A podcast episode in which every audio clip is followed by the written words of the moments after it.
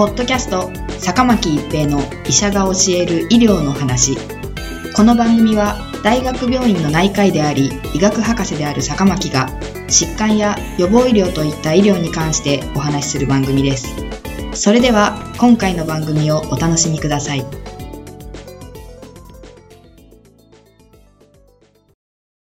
皆さんこんにちは、坂巻一平です。ポッドキャスト、坂巻一平の医者が教える医療の話。今回は急性白血病です。私たちの血液中には免疫を担当する白血球と酸素を運ぶ赤血球、出血を止める血小板の3つの血球が存在します。これらは骨の中にある骨髄という部分で作られています。骨髄の中には白血球、赤血球、血小板の元である造血幹細胞があります。この造血幹細胞から分化成熟して血球になるわけですが、造血幹細胞もしくは幼弱な細胞が自己増殖し、成熟障害を起こして腫瘍化するのが白血病です。腫瘍化した細胞が本来リンパ球になる細胞の場合、リンパ性白血病。それ以外の場合、骨髄性白血病の名前がつきます。白血病の診断のためには骨髄染子という検査が必要です。通常は骨盤の腸骨という骨から採取します。うつ伏せになって皮膚と骨の表面を局所麻酔してから、骨の中に太い針を刺して骨髄液を吸引し、薄く伸ばした標本を染色後に顕微鏡で観察して診断します。白血病細胞が1個でも見つかれば白血病と診断できますが、白血病の画球と正常の画球を細胞の形態だけで鑑別することは容易ではありませんので、画球が5%以上の時を白血病画球とみなしています。しかしながら最近では遺伝子診断ができるようになりましたので、10万個の正常細胞の中に白血病細胞が1個でも混在していれば、これを見つけることができるようになりました。ただし、遺伝子診断は高価な診断法ですので、通常は顕微鏡検査で診断します。そして、画球の形態や染色体検査により、大きく骨髄系とリンパ系に分けた後、細かく分類します。白血病の種類によって予後や治療法が大きく違いますので、細かく分類することは非常に重要です。白血病の初期には骨髄系の細胞の成熟障害により白血球数は減少しますが、その後、病的な白血球が骨髄内で増殖、末梢血管内に出現しますので、血液検査では白血球数は増加します。しかし増血した白血球のほとんどは白血病細胞であり、免疫力を持ちません。また、白血病細胞が骨髄内で増殖することにより、赤血球や血小板も成熟することができず、赤血球の減少による貧血症状、血小板減少による出血傾向を認めることになります。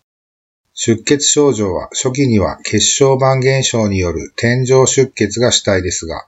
発生血管内凝固症候群 DIC が重なると著名な出血を見るようになり、出血により命に関わる場合もあります。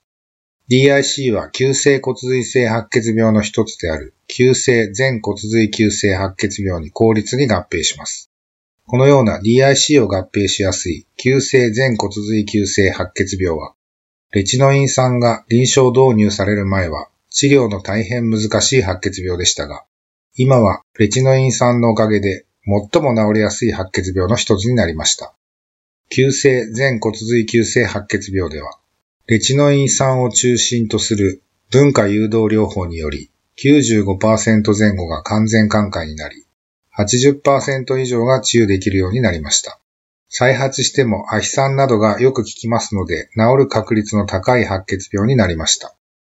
急性骨髄性白血病の中には予後の良い方も悪い方もありますが、全体では65歳未満の方では約80%が完全寛解となり、寛解例の40%前後が治癒するものと期待されています。中でも、821天座白血病や16逆位白血病といった予後の良いタイプでは、90%以上が完全寛解になり、完全寛解後の抗がん剤大量療法などで70%以上の高い治癒率が得られるようになってきています。抗がん剤を用いた化学療法で長期の予後が見込めない白血病のタイプでは、骨髄移植をはじめとする造血幹細胞移植が考慮されます。